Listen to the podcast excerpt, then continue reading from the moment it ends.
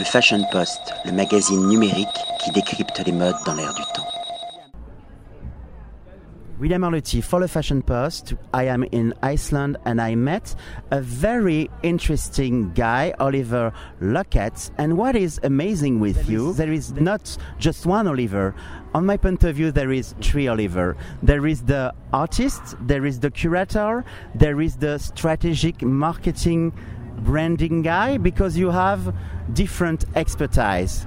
First, let's talk about Efni because you want to make the promotion of Iceland. Correct. So, why, why, and how you fall in love with Iceland?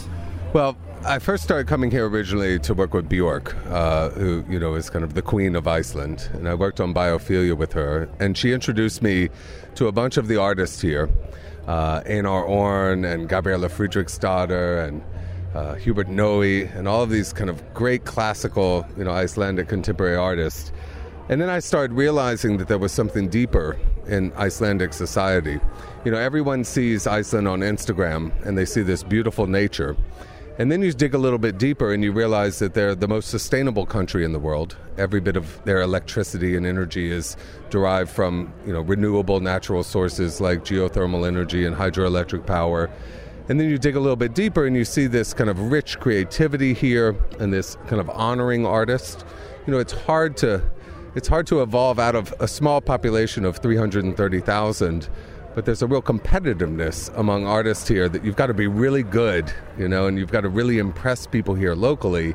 And so that clearly shows in all of the amazing talent that comes out of here. You know, just in music, we have Bjork and Kaleo and of Monsters and Men and Sigur Rós and Olafur Arnalds. And I mean, the list just goes on and on. And so then you dig a little bit deeper and you see this humanism here. And I think that that's the most important thing, right? There's a real democracy here.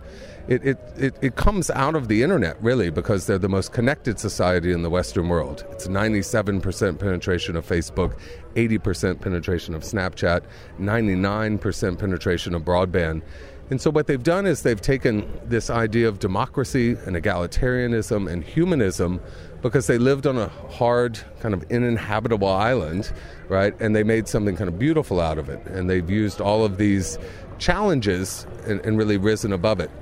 And so, what drove me to actually move here after selling my last company in Los Angeles was to understand how a culture like that could emerge out of such hardship, right? You know, Iceland was not a very advanced society 30 years ago, 40 years ago. And out of that has emerged this kind of bright, brilliant society right now that people are discovering mainly through social media. And so for me, that's kind of the heart of what I do in my career. And so I chose to move here a year ago to really understand, you know, what this brand of Iceland meant, right? It's this, you know, a brand is a set of values, and there are a set of values here that are really important it's nature, it's sustainability, it's humanism, it's art and creativity, and it's connectedness. And that to me resonates in my soul. So that's why I moved here. You are an ambassador too, because you are a great ambassador for Iceland. The first day, you invite a lot of people in your home place. And what I really appreciate is that it was chic, simple, sparkling. And your house on my point of view, you know, when a designer wants to create a collection, he, he, he creates a mood board. And your house is a 3D mood board connected to art. Why this love affair with artists, with art? Well, you know, I'm from the poorest place in America, and my father was always kind of a a bright spot in that. He's now the mayor of my hometown. He still lives in Mississippi. You know, he could live anywhere in the world. He's a very successful attorney and land developer and real estate person, and his best friend is Morgan Freeman. They own a blues club together. And so when I was a little kid for Christmas, we would get art. We would get local art from people like Thomas Ellaby and Jerry Allen, you know, who you've seen in my home. You know, and so he instilled in me a set of values. And my mother, she was a sculptor before law school, so she instilled in me all these values of you know, people like Giacometti and uh, all these kind of amazing sculptors. And so, so I had that you know, really taught to me. And then I saw my father reaching out to struggling artists, and they would live in my home. You know, they would live in the guest house, or they would be part of his office, or you know, kind of in residence with him. And so I wanted to carry on that tradition. And so part of you know the home we bought here was actually built by the Icelandic government in 1969 to house their most beloved artist Kjarval. And in the negotiations of buying the house, it was very interesting because there were many other bidders on the home, but the, the people that owned it, Hogni and Ingen Oscarson, they, they chose us to live in the house. Uh, not about money, but but about the idea that we would continue the arts, and so like I wanted exactly, and so I wanted to continue that that that that legacy that my father instilled in me and my mother instilled in me. So, you know, we had our first artist in residence this summer. I mean, it was an empty home. We were waiting for our containers to come from Los Angeles, you know, and and all of the art. And it was the first time. I, I really thank you for saying it's like a mood board because. I had never seen all of the art together. I had never seen all of the art together. You know, it was the first time that I had ever seen art that I had in my London office or in my New York office or in, in L.A uh, in the house, and so it was, it's really been, you know, it's only been six weeks, seven weeks since we've had all of the art in one place, and so I, I get what you say because I look at it too, and I'm like, wow, this is really my history and my brain, you know, kind of smattered, you know, all over the walls, and uh, and so it, it inspires me as well.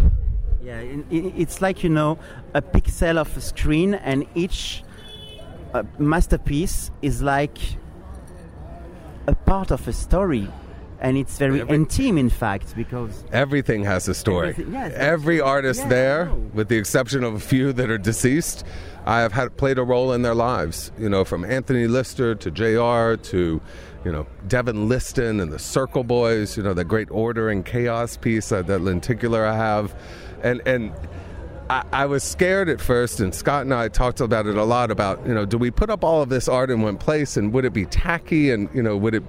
And then suddenly we, we were sitting there, and we have this amazing person that works with us named Thora Olafsa here, and he, he put up these laser grids, and we just started putting all of the art against the wall, and we started in one corner, and we were like, oh, this would look great here, and we were organizing. You know, there's like a pop art wall, and then there's kind of a humanist kind of you know. Um, portrait wall or you know uh, a figurative wall. And so and then there's that library that we have this kind of of curiosities you know my experience at disney.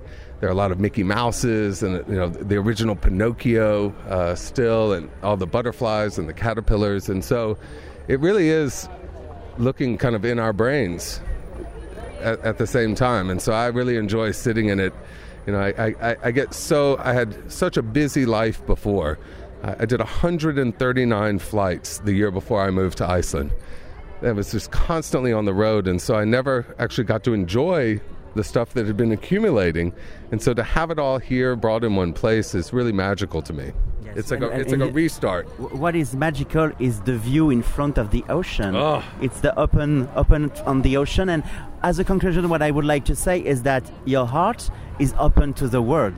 Oliver. Well, thank you. Thank you so much. Thank I'm you. very happy to meet you. Thank you. And hope to see you next Likewise. season for a new adventure. As we say in Iceland, Sömuleiðis. okay. Thank you so much, Oliver. Thank you.